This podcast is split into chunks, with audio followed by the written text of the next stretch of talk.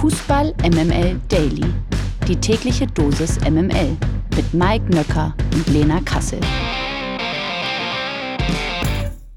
Mann, Mann, Mann, Mann, Mann. Und das soll Urlaub sein. Äh, Samstag ist heute und zwar der 29. Juli. Das hier ist Fußball MML Daily und äh, nicht nur das Wochenende ist. Podcasten mit dir ist wie Urlaub. So, das will ich aber auch meinen. Und von daher will ich dich auch gar nicht weiter länger aufhalten. Ich sende aber, bevor wir jetzt reinstarten, nochmal ganz liebe Grüße an alle, die jetzt uns auch am Wochenende eingeschaltet haben. Das freut uns natürlich sehr, aber wir bereiten euch eben auch auf morgen vor, denn da kommen ja auch die deutschen Frauen nochmal zum Zuge. Also, äh, lass mal fix reingehen. Die WM der Frauen bei MML Daily.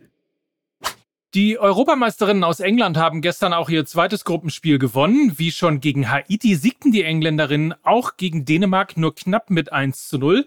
England hat das Achtelfinalticket aber natürlich trotzdem schon so gut wie sicher. Eine schlechte Nachricht gibt's für die Engländerin trotzdem, denn Schlüsselspielerin Kira Walsh verletzte sich kurz vor der Pause, nachdem sie im Rasen hängen geblieben ist. Möglicherweise ist ja nie hängen bleiben im Rasen ist nie eine gute Nachricht. Möglicherweise hat sie sich eine schwere Knieverletzung zugezogen.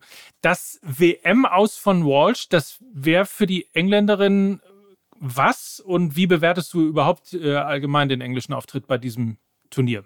Ja, also Kira Walsh, das habe ich ja auch schon vor dem Turnier in unserem Players to Watch angesprochen, ist wirklich der Dreh- und Angelpunkt der Engländerin. Sie ist die Schlüsselspielerin, sie ist im zentralen Mittelfeld beheimatet, sie ist so ein bisschen die Verbindungsspielerin zwischen Offensive und Defensive. Sie gibt den Rhythmus des Spiels vor. Das heißt, wenn es wirklich das WM aus wäre, dann wäre das eine eine ganz, ganz, ganz, ganz herbe Schwächung für die Engländerin, die auch so qualitativ nicht nachzubesetzen ist. Und sie haben ja auch schon mit Leah Williamson und Beth Mead äh, zwei Spielerinnen vor der WM an diesen Kreuzbandverletzungen verloren. Und wenn jetzt eben noch die dritte Leistungsträgerin dazu käme mit Kiwa Walsh, ich weiß nicht, inwiefern die Mannschaft das auch wirklich auffangen und kompensieren kann. Auf der anderen Seite, auf so einer weichen Ebene, kann ja sowas dann auch zusammenschweißen.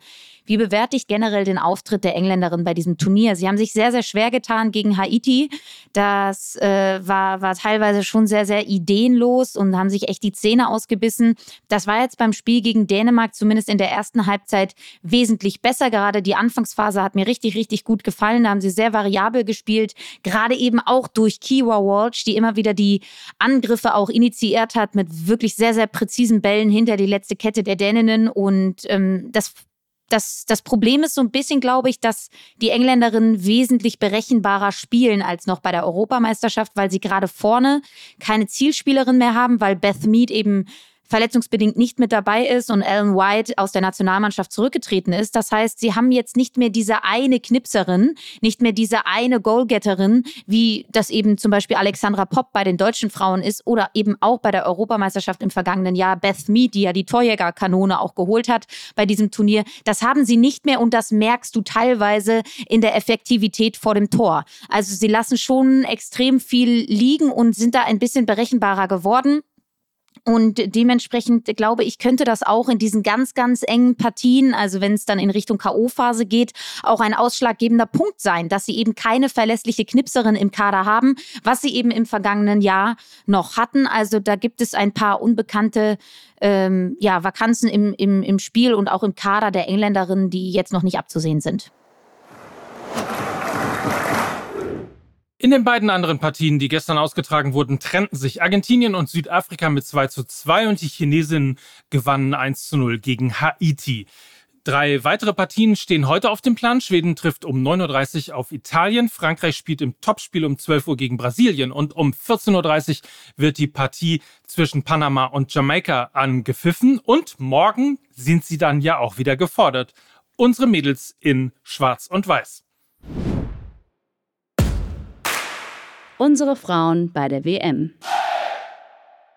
Um 11.30 Uhr nämlich trifft Deutschland am Sonntag auf Kolumbien. Beide Teams konnten ihr Auftaktspiel ja gewinnen. Aus dem Camp des DFBs gab es gestern leider schlechte Nachrichten zu vermelden, denn Linksverteidigerin Felicitas Rauch hat sich im Training am Knie verletzt und wird auf unbestimmte Zeit fehlen.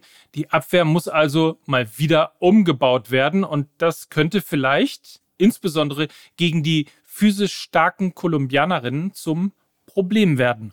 Oder Lena Kassel?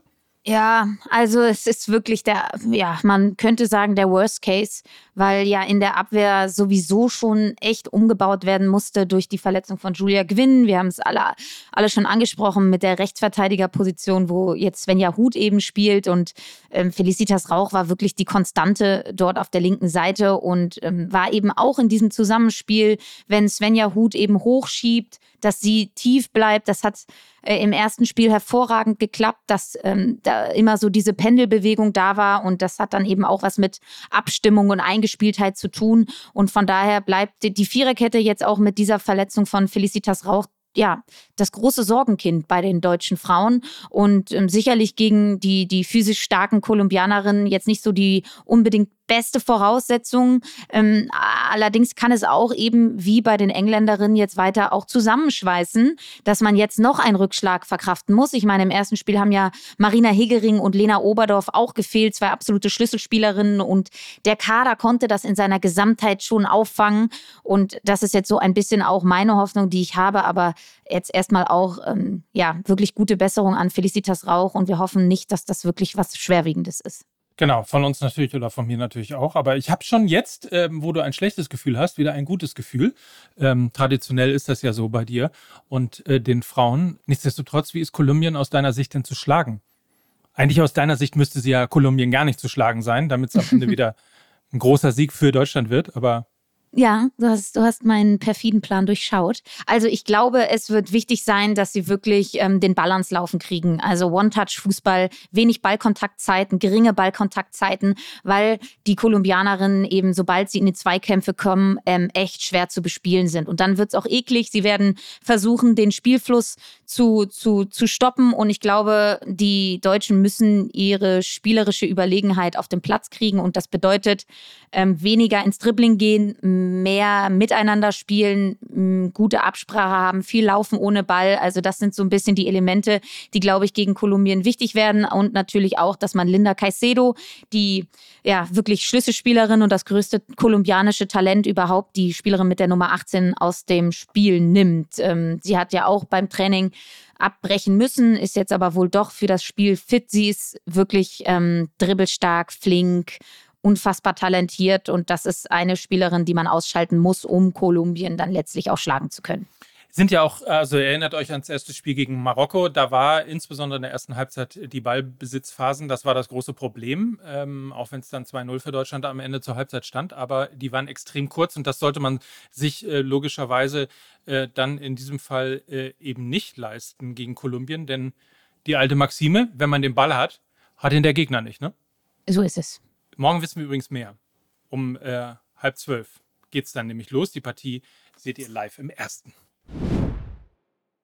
Mom deserves the best, and there's no better place to shop for Mother's Day than Whole Foods Market. They're your destination for unbeatable savings, from premium gifts to show-stopping flowers and irresistible desserts. Start by saving 33% with Prime on all body care and candles. Then get a 15-stem bunch of tulips for just $9.99 each with Prime. Round out Mom's menu with festive rosé, irresistible berry chantilly cake, and more special treats. Come celebrate Mother's Day at Whole Foods Market.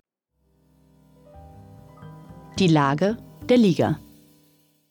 Wir haben noch zwei kurze Personalupdates aus der Bundesliga. Marco Rose hat nämlich vorzeitig seinen Vertrag bei RB Leipzig um ein Jahr bis 2025 verlängert. Er bleibt also noch mindestens für zwei Saisons Trainer bei RB. Ganz kurz, das überrascht nicht wirklich, oder?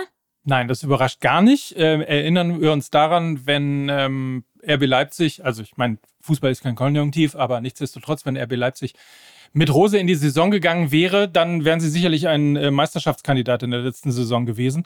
Und insofern ähm, ist das nur folgerichtig, äh, dass sie mit ihm verlängert haben. Eine Verlängerung gibt's noch und das sind endlich mal gute Nachrichten für alle Gladbach-Fans. Die Borussia hat den Vertrag mit Florian Neuhaus nämlich bis 2027 verlängert. Außerdem bestätigte Gladbachs Sportdirektor Roland Wirkus, dass auch die Verpflichtung von Maximilian Wöber kurz bevorsteht. Der österreichische Innenverteidiger soll für ein Jahr von Leeds United ausgeliehen werden. So, ansonsten muss man gerade abfragen, Mike mit AI, hast du schon gehört? Noch nicht, äh, steht ja. auf meinem Programm. Sehr gut. Das ist ein sehr gutes äh, Wochenendprogramm, sage ich mal. Ähm, für alle, die es noch nicht gehört haben, abonnieren, weitersagen und äh, gerne Kritik üben. Ich hoffe, es hat Spaß gemacht, die Sendung zu hören oder macht euch Spaß, wenn ihr sie hört.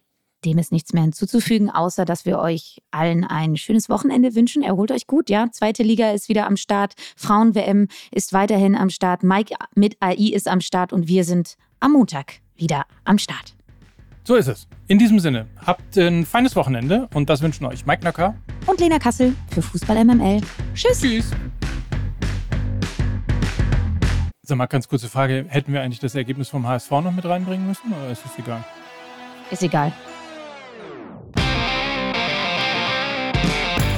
Dieser Podcast wird produziert von Podstars bei OMR.